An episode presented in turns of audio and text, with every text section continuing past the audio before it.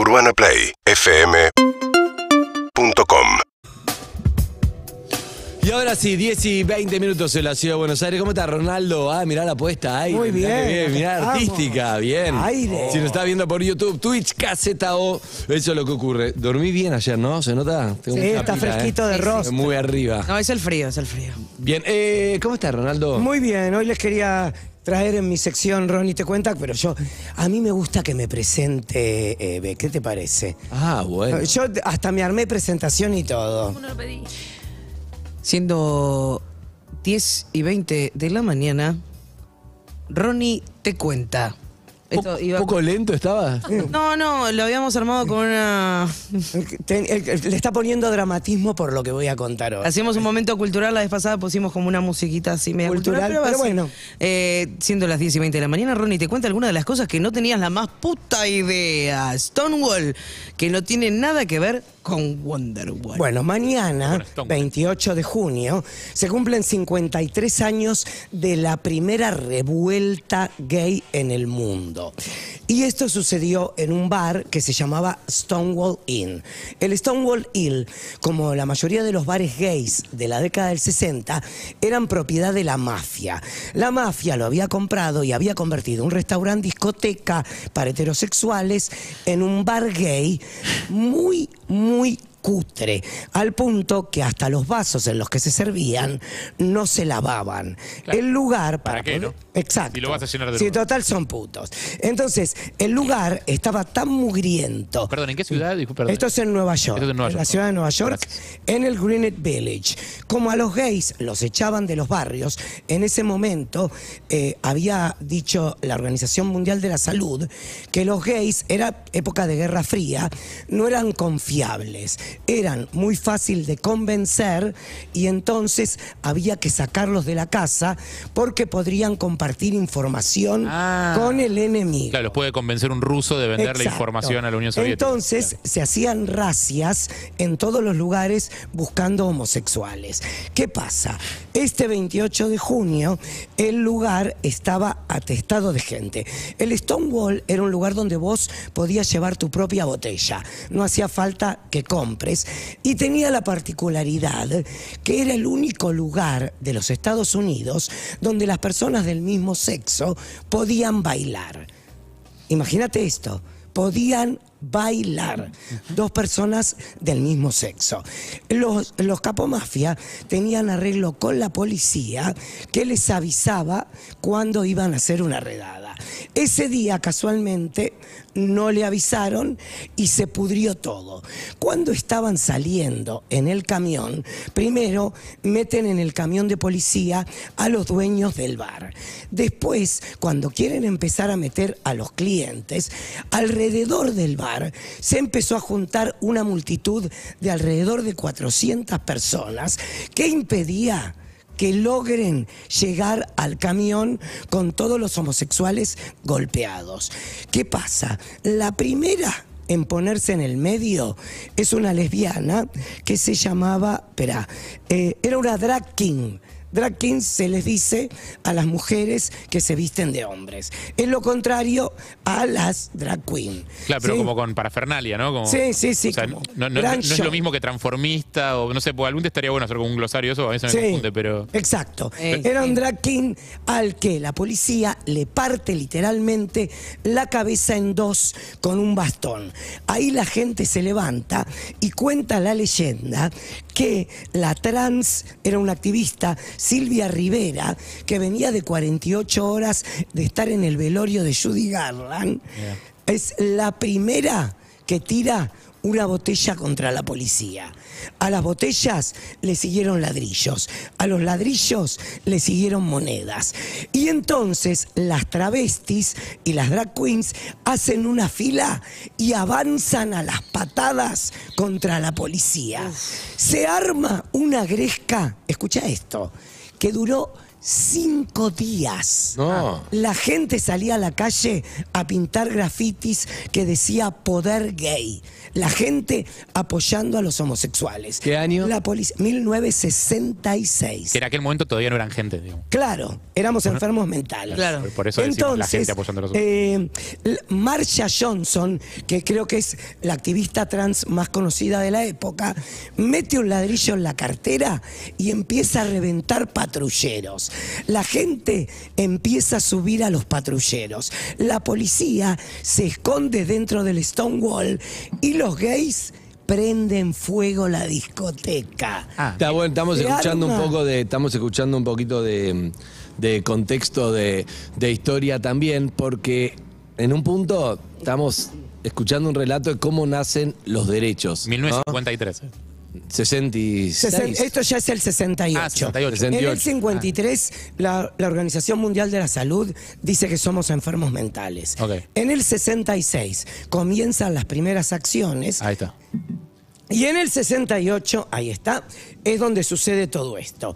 Eh, lo loco que, aunque parezca una batalla campal, esto abre por primera vez lo que es el debate sobre los derechos individuales. Hasta ese momento los grupos gays eran muy blandos. A partir de ese momento toman las ideas de las panteras negras y de los manifestantes en contra de la guerra de Vietnam. Le ponen y el salen a hacer guerrilla. Claro. Exacto.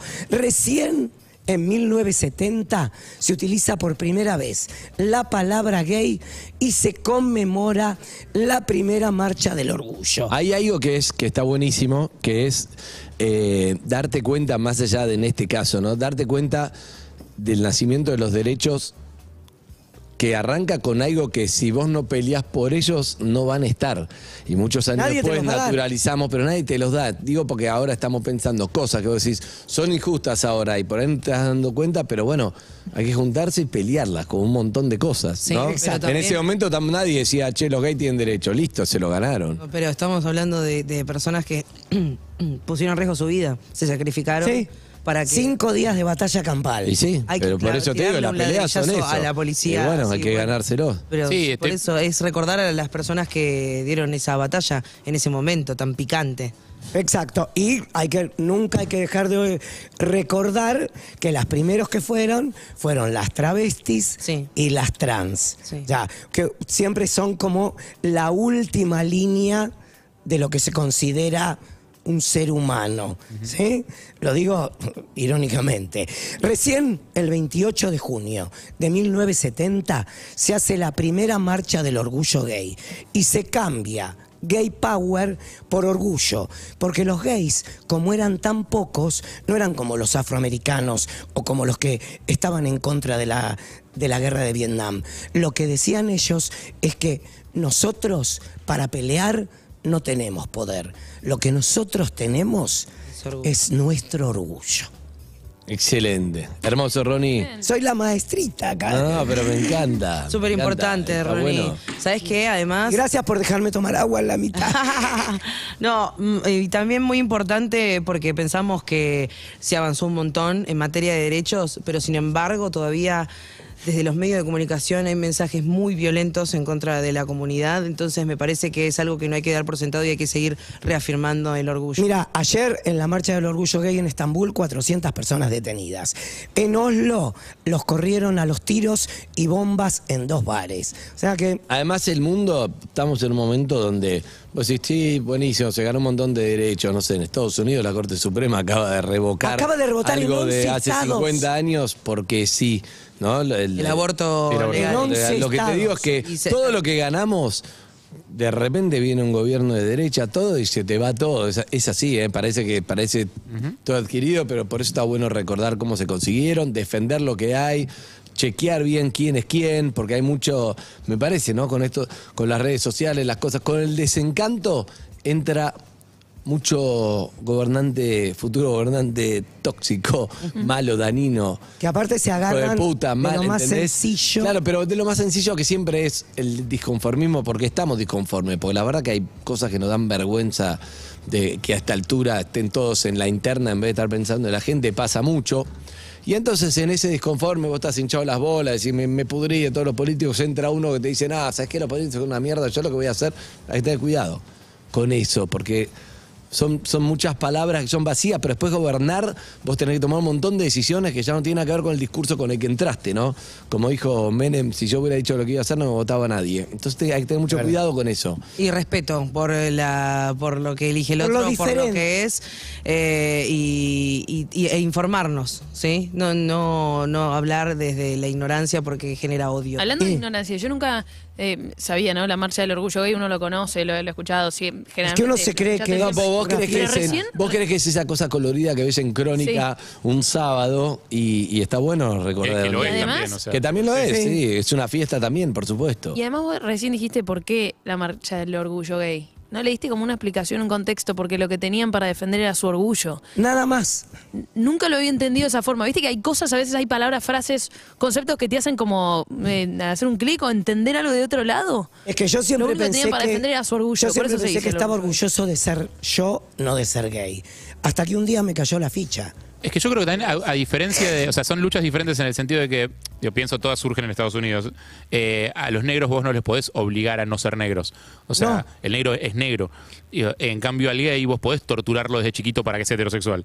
Digo, y vos podés, obli- Sí, pero o sea, eso vos podés como. obligar a un gay a que Eso vive es escondido. de las historias de tus abuelos que los- le la ataban la de zurda, los que le zurda, ataban la zurda claro. para que escriba Sí, con la eso. derecha y, y locura. no. Pero, pero por eso digo que son eh, es, es Oh, pelear desde un plano. lugar distinto, porque es pelear desde un lugar de como yo tengo que hacer, o sea, o sea, los gays tienen que hacer eh, un esfuerzo extra, digamos, o sea, Para pa- que la no gente entienda. para no vivir escondidos. Es que había que vivir escondidos. No te digo esto que la Organización Mundial de la Salud había dicho que éramos débiles y en medio de la Guerra Fría había que correrlos de la casa y de los cargos institucionales para que no filtren información. Igual déjame cerrar con una cosa. La próxima vez que vayan o vean una marcha del orgullo gay y les parezca que es una fiesta, no se olviden que la primera fue una revuelta, que costó vidas y que hay gente que todavía está viva como para contarlo.